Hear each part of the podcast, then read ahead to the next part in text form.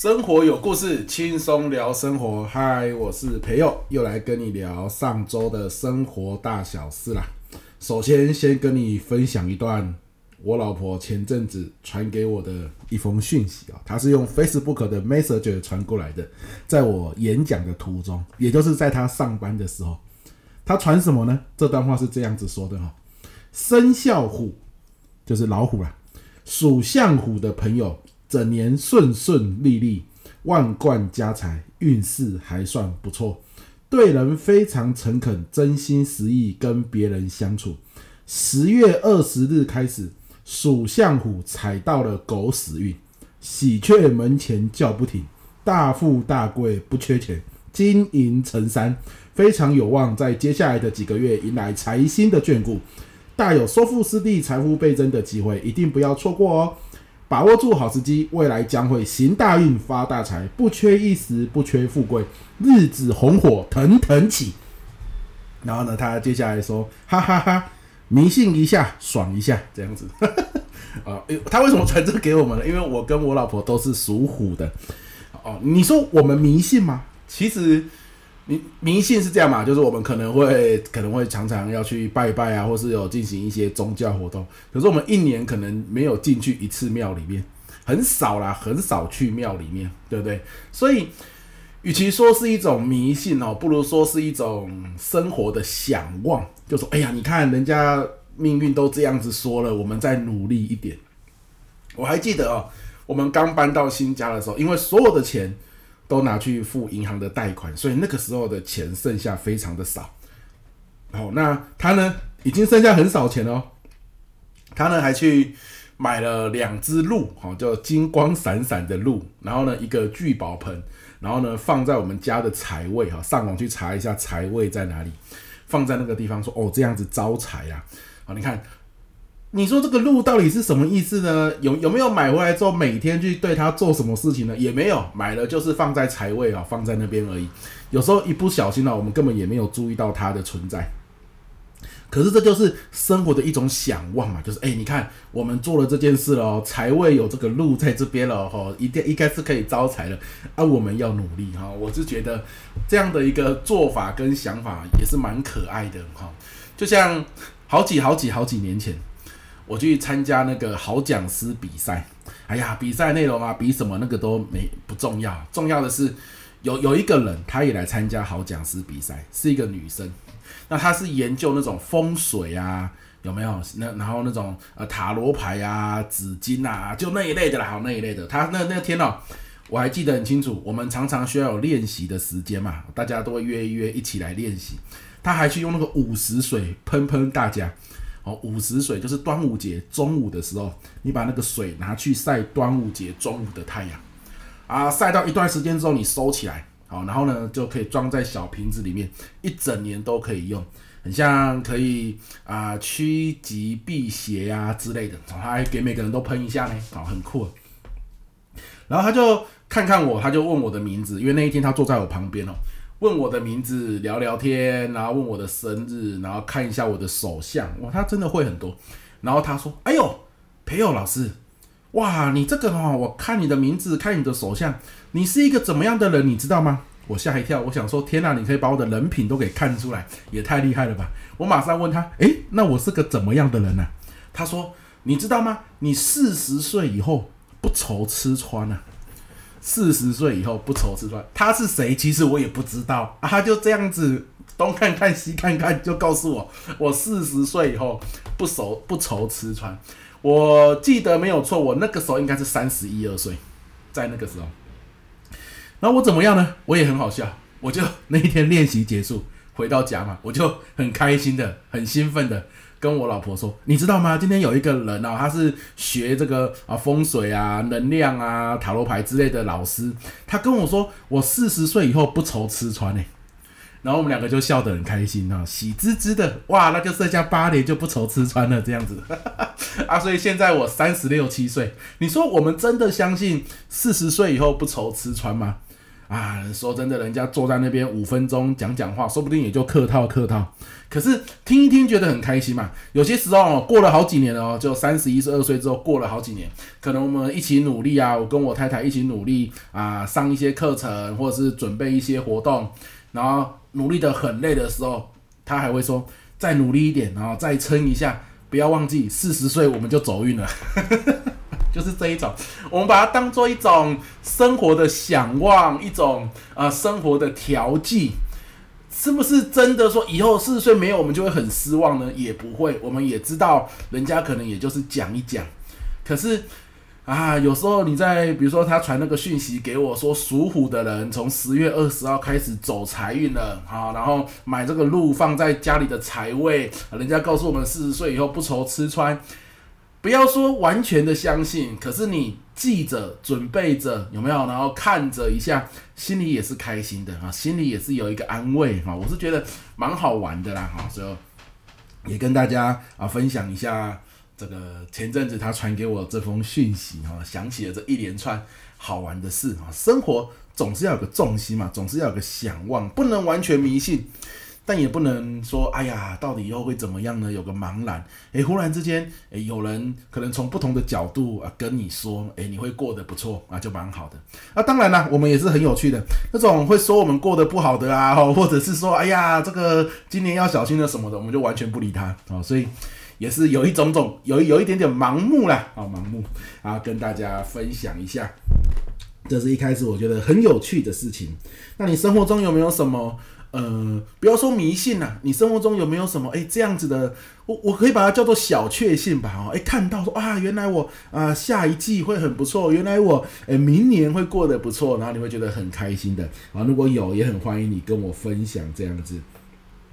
我最近开车，我最近很常开车，因为 一下子。去基隆上课，一下子去宜兰上课。我应该在之前的几集有讲过，只要需要高铁转车的哦，我一律都觉得太麻烦了，干脆开车就好了。所以这阵子哦，因为宜兰啊、基隆啊，哈，四处这样子跑哈，就呃听了很多的广播，听了很多的新闻，也听了很多的故事。其中我听到一个蛮蛮喜欢的，跟你分享一下。有一个世界知名的足球明星哦，如果你有在关注足球。应该有听过这个人物，叫做 C 罗，好，C 罗，好，那你知道很多的运动员都会刺青，都会纹身，你说真的吗？那你就现在打开电视，如果你有第四台，就转到七十四台嘛，七十三台，如果你家是 MOD，就转到体育台。那你去看一下，好，很多运动员哦，身上哦都会刺青。有些时候刺青老师他可能把一段他这个过往努力的故事刺在身上，或是激励自己的一个图腾刺在身上哦，让他上场的时候可以很有信心啊之类的。总之，很多人会刺青，有些运动员哦还刺满全身。那 C 罗哦，身为这种呃足球炙手可热的明星，足球场上的运动员尤其很多人刺青了。可是 C 罗他全身上下都没有刺青，那你想说啊，他这就他个人习惯啊，这有什么好讲的？哦，就因为他没有刺青，然后呢，就又怎么样了？很多人也没刺青啊，好，不是这个意思哦。但是问题是，他没有刺青的原因是什么？我觉得这个原因蛮让人动容的。C 罗没有刺青的原因是因为他定期会捐血，好，那他也常常在不同的场合鼓励大家捐血。但是呢，如果刺青的话，哈，很像因为刺青，假设有感染或是怎么样，会有一段时间不能捐血。他为了不想中断他捐血，因为你知道他。赛程很满，训练的日程也很满，所以他能够捐血的时间是固定的。如果他到了那个捐血时间，结果又因为刺青啊，然后感染啊，导致他不能捐血，他可能要隔很长一段时间才能捐血。他不希望这样子，所以呢，他为了能够定期捐血啊，这个是那天我听新闻听到的这个原因啊。那为了能够定期捐血，他为了避免因为刺青而遭到感染，他宁愿 不要刺青。所以全身上下都是很干净，好，这样这样的一个状态。那我觉得这这个蛮感动的。感动的地方是他有他自己的信念，你懂吗？如果如果你有有人问他说：“C 罗，你为什么不不刺青啊？”啊，他说：“哎，我也我也没想过，哎，就是没有刺啊啊，久了就这样了。好，那可能 可能不会有什么感觉。”可是他说的是，哎呀，因为我想要捐血，我不希望因为刺青感染了导致我不能捐血。哇，我觉得你不觉得人如果有信念是一件很酷的事？比如说你都不看电视啊，如果我问你说你为什么不看电视啊？不好意思啊，这个喉咙有点卡痰。然后你说我也不知道哎，我就是不想看。哇，那你这其实听完之后没有什么感觉嘛？可是如果问你说你为什么不看电视啊？你是有一个信念的，你有一个原因，因为这个原因，即便你很想看电视，但是你选择不要看，好，那就会让人家觉得很动容，对不对？好，那那个原因是什么？我想这就是所谓呃信念的展现。哦，这让我想到，像我每年都一定会。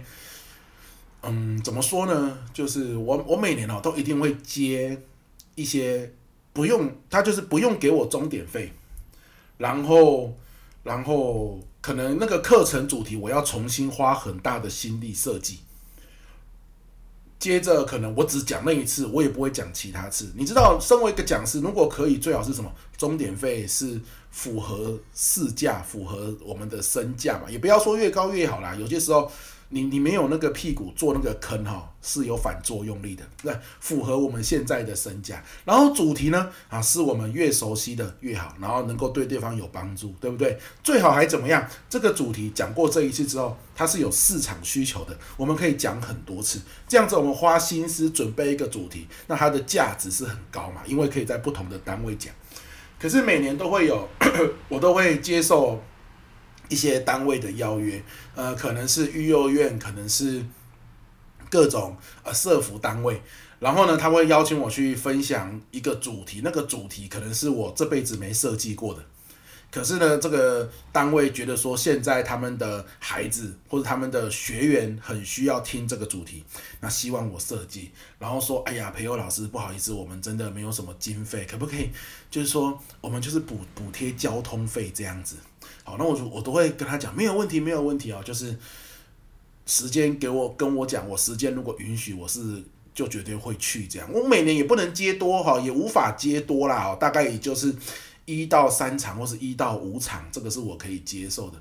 那如果你问我说，为什么我要接这些课程呢？为什么我要接这些可能不是啊讲师该有的选择？为什么我会接这个课？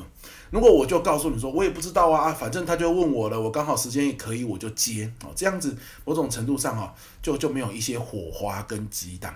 那我会接这个课哦，真的是因为我以前刚成为讲师的时候，大家知道大学没有讲师这个科系，没有没有所谓的讲师系嘛。所以，如果你说哇呀，我好想当讲师哦，那那真的是会有一种感觉，叫做不得其门而入。你你不知道怎么成为讲师嘛？所以在讲师教育训练这个行业，很多时候是师傅领进门，你需要有一个人哈，然后呢来推荐你、引荐你。那你怎么认识这个师傅呢？通常最快的方法就是去上他的课。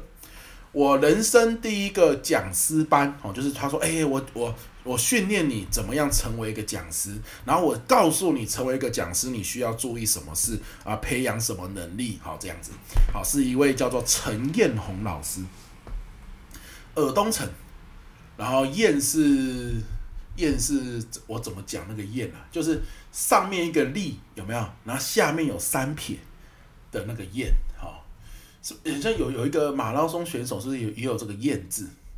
好，陈彦博，哎，是是叫陈彦博吗？我我最近脑子好像怪怪的，很多名词都记不住。总之就是上面一个立，起立的立，然后然后下面有三撇，啊，这个燕啊，陈彦，宏是宏观的宏。哦，宏伟的宏，好，陈彦宏老师。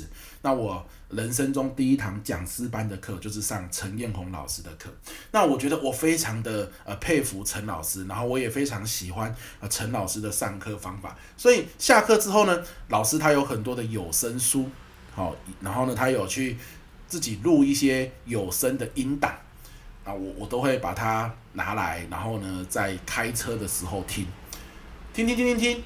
有有一些音档哦，可能找不到，网络上没有。我还私底下问老师说：“老师有有这些音档，你在讲一些正向的思考啊，或者是 NLP 的音档，我在网络上找不到诶，老师你那边还有吗？”诶，老师还会传给我诶。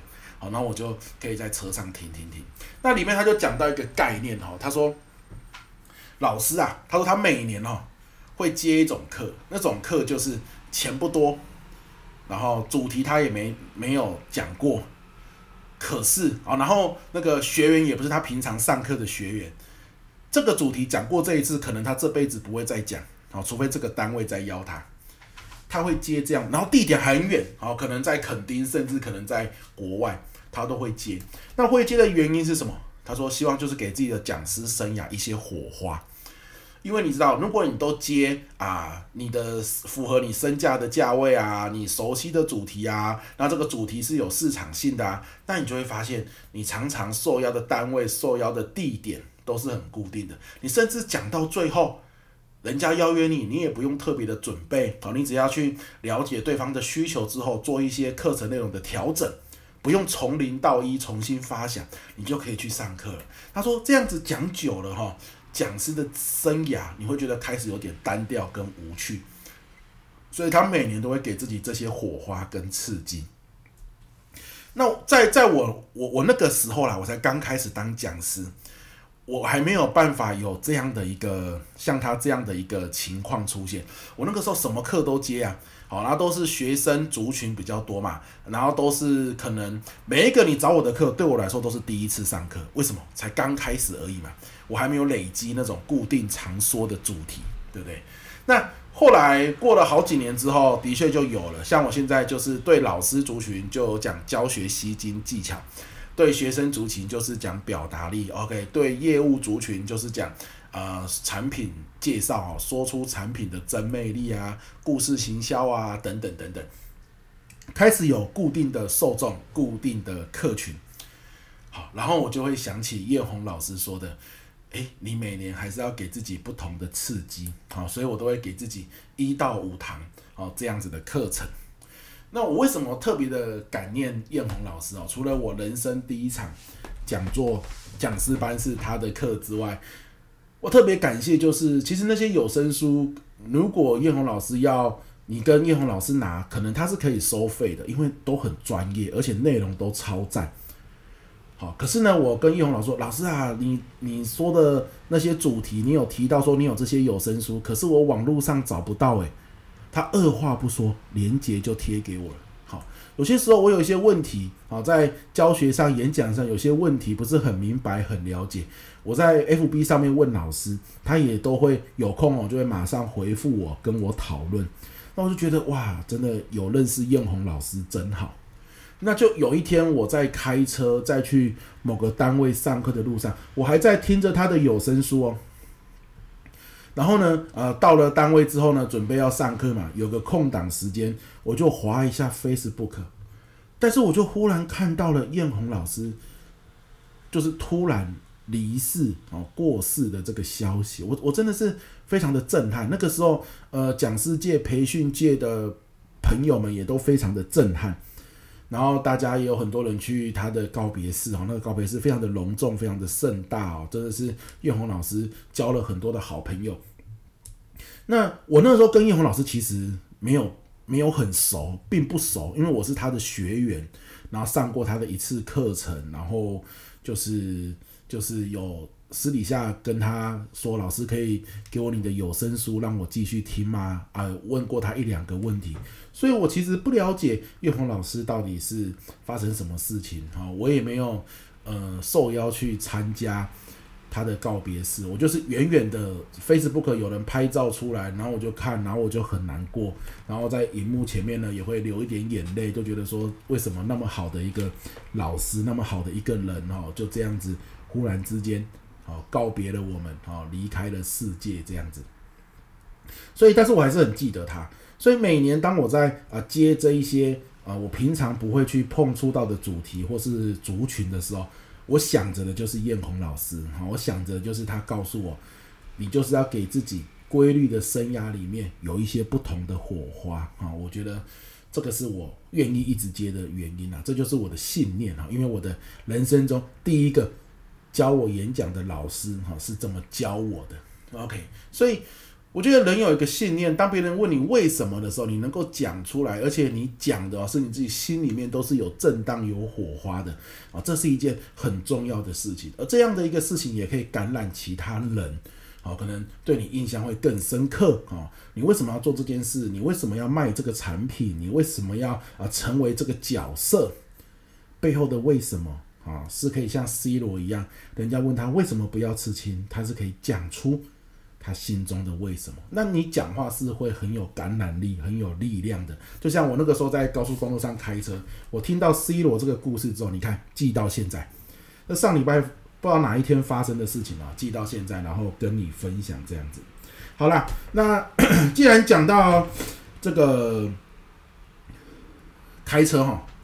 最近，因为我常常开高速公路嘛，很多人都说台湾啊，或是全球现在其实四季的变化很难看得出来了，感受不到四季有变化，其实还是有的呢。你你认真感受哈，还是有的。比如说我们开高速公路就很明显嘞，夏天的时候，高速公路旁边那个树啊，开的花都是黄色的居多。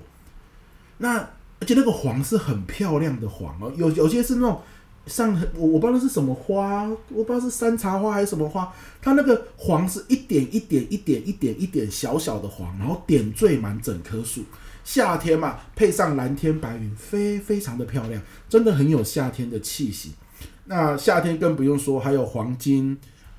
黄金什么黄花风铃木还是叫叫什么的，就是那种一串一串黄色的，有没有？那阿伯勒也是黄色的哦，这都是啊夏天的颜色，我觉得就是鲜艳的黄色哦，非常漂亮。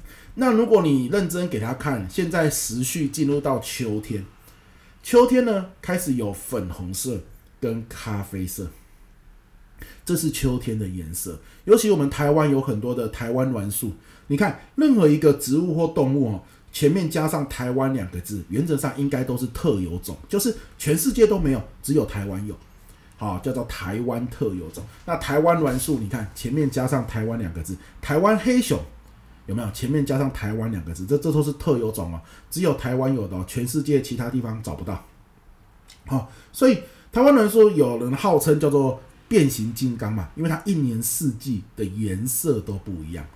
啊，如果我没有记错的话，好，夏诶，春天应该是绿色嘛，然后夏天就会有黄色，秋天会有咖啡色跟粉红色，那冬天呢就是以咖啡色为主这样子。那我我一直以为那个是它花的颜色，后来我最近看到一个 Facebook 的社团，我才知道，当它秋天变成咖啡色或粉红色的时候啊，那个不是它的花了。那个是它的果实，哦，它的果实叫做气囊果，安全气囊那个气囊啊，就是它会这样鼓鼓的。其实它你把它捏破，里面其实是有空气的哈，气囊果。然后我看这个呃社团，我才知道，各位如果你对植物有兴趣哦，有一个社团我很推荐啊，因为它里面的照的这个植物啊，它讲解得很清楚。同时呢，因为很纠错我们很多的关于植物的迷思，然后我觉得照片也拍得蛮漂亮的。好，这个社团叫做职业病啊，也是蛮有趣的一个名字。职业病，职是植物的职”，“业是那个业者的业啊，业务的业，那病就是病态的病。好，职业病好，那蛮蛮推荐大家可以来这个。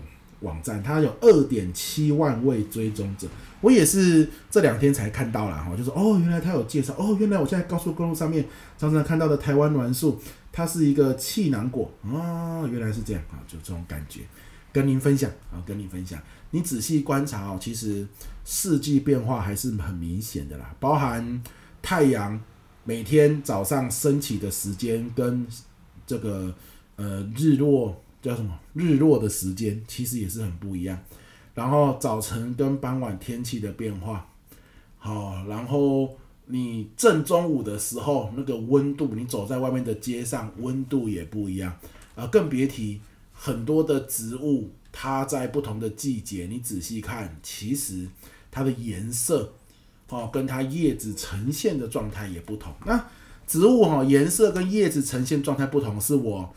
最近在家里面发现，因为我老婆自从搬新家之后，她就不知道为什么成为了一个绿手指。哦，她我们在家我们家里面呢就有很多植物。那真的诶，就春夏秋冬这些植物的样貌真的是不太一样。夏天真的是非常的奔放，那秋冬哈，他们的那个叶子啊，真的就会比较萎缩，然后比较萎靡不振哦，有有有一种内敛的感觉，跟夏天那种张扬的那种往上翘哦，真的是真的是会有不一样的的样态出现啊。所以仔细观察，你是可以从身边的一些。植物啊，温度啊，啊，这个亮度啊，光亮啊，去感受到四季的变化。那我觉得这个也是蛮好玩的。好，那台湾栾树尤其明显，四季的颜色都不一样啊。所以跟大家推荐我最近才加入的粉专，叫做“职业病”，植物的植，业务的业啊，病态的病。OK，分享给大家啦。好了，上礼拜我去马祖上课，好，马祖人生第一次去马祖，我觉得。马祖算很大呢，走开车没几步，我我不知道去过马祖的朋友有没有跟我一样的想法。开车没多久就遇到一个 seven，而且有那种一条街两边都开 seven，而且那个那那条街中间还没有分隔岛，那它两边都开 seven，我我就不知道为什么会这样。哦，可能真的观光客观光客很多啊，一间 seven 已经容纳不了，所以要开到两间，然后都可以有盈利，好这样子，我觉得蛮厉害的哈，蛮厉害。那这边我要讲，像像我明天要去，诶、不是明天哦，我现在录音的时间是礼拜五下午，我等会录完音就要去澎湖了，因为明天我在澎湖有一场讲座啊，一样也是开给老师讲教学吸睛技巧。那我我要说的事情是哦，我觉得我大学的时候做了一个非常棒的、非常正确的一个决定，是什么呢？就是我大学的时候有去参加。这个离岛同乡校友会，好，离离岛的同学通常都会加入那个校友会。其实各地都嘛有各地的同乡校友会，高雄屏东也有高雄屏东同乡校友会，台南有台南同乡校友会。好，那离岛呢？因为你说你就直接设一个金门同乡校友会哦，感觉那个人数不会太多嘛，所以它是整个离岛合在一起的。那有一年我大概大三大四吧，刚好。在离岛同乡校友会的一个会长啊，是我的好朋友，他就邀请我说，他们社团啊，第一次要办那种寒暑假的营队啊，要到离岛去办给国中小的孩子们。那他们都没有办营队的经验，我有办营队的经验，问我说能不能去当他们的活动鼓掌，好，然后呢，跟着他们一起来设计营队、设计活动、给意见这样子。那我那时候是觉得说也不错啊，就是一种经验的传承嘛，所以我就没有想太多，我就参加。那个时候还没有信念呢，哦，没有信念，我就参加了。那参加之后很开心，然后一学期大家筹备也很欢乐，也认识了很多离岛的朋友。那一年暑假，大三的暑假，我们就到澎湖，好，他们每年就是轮着，好，今年澎湖，明年金门，后年马祖，啊，就这样轮轮轮，好，那那一年是第一年是在澎湖，哇。离岛第一次到澎湖，蓝天白云，然后海滩这样子，很很开心。就营队结束，我们会在那边玩几天嘛，然后再各自回家，对不对？哇，玩玩玩，晚上到那个澎湖的有一个叫做观音桥，哇，底下就是海，然后你抬头看就是蓝天白云，非常的舒服，这样子。第一次感受到这是这是一种夏天的那种海洋的气息。你躺在观音桥上面，天空就是。满天星斗也没有什么光害，然后你耳朵听到就是海浪声在底下这样子哒哒哒。那你白天从观音亭往下看，就是那种海洋底下的景色，因为观音亭就在海上面，非非非常的漂亮哈。然后整个澎湖啊，就是非常的有朝气，非常的有热情这样子。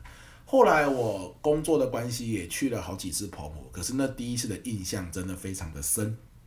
好，那我要说，为什么我参加离岛同乡校友会是一个非常正确的决定呢？因为你看，我参加完之后，我金门也好，马祖也好，澎湖也好，都认识了住在当地的人，因为他们就是当地的学生，然后来师大上课嘛。我以前大学读师大，所以我这几年只要有机会，然后有空，我就会想说，哎，去。去澎湖走走，去金门走走，这样啊，或是想要去马祖走走，那都会有当地的朋友哦，可能我可以住他家啊，或是他如果有空就会带我去啊当地玩啊，吃当地好吃的料理呀、啊、等等。那你看，非常棒的一件事情哦，这个就是学生时代认识的一群好朋友这样子。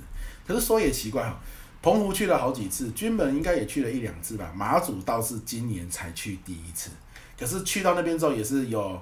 呃，就是学弟妹哈，那个时候李友会的学弟妹哈，那时候认识的朋友也是，他们都很乐意哦，很感谢他们拨空，也是带我从早上吃市场到晚上吃宵夜，啊，都带我去吃在地的美食啊，然后那种新鲜的海鲜真的是超赞的。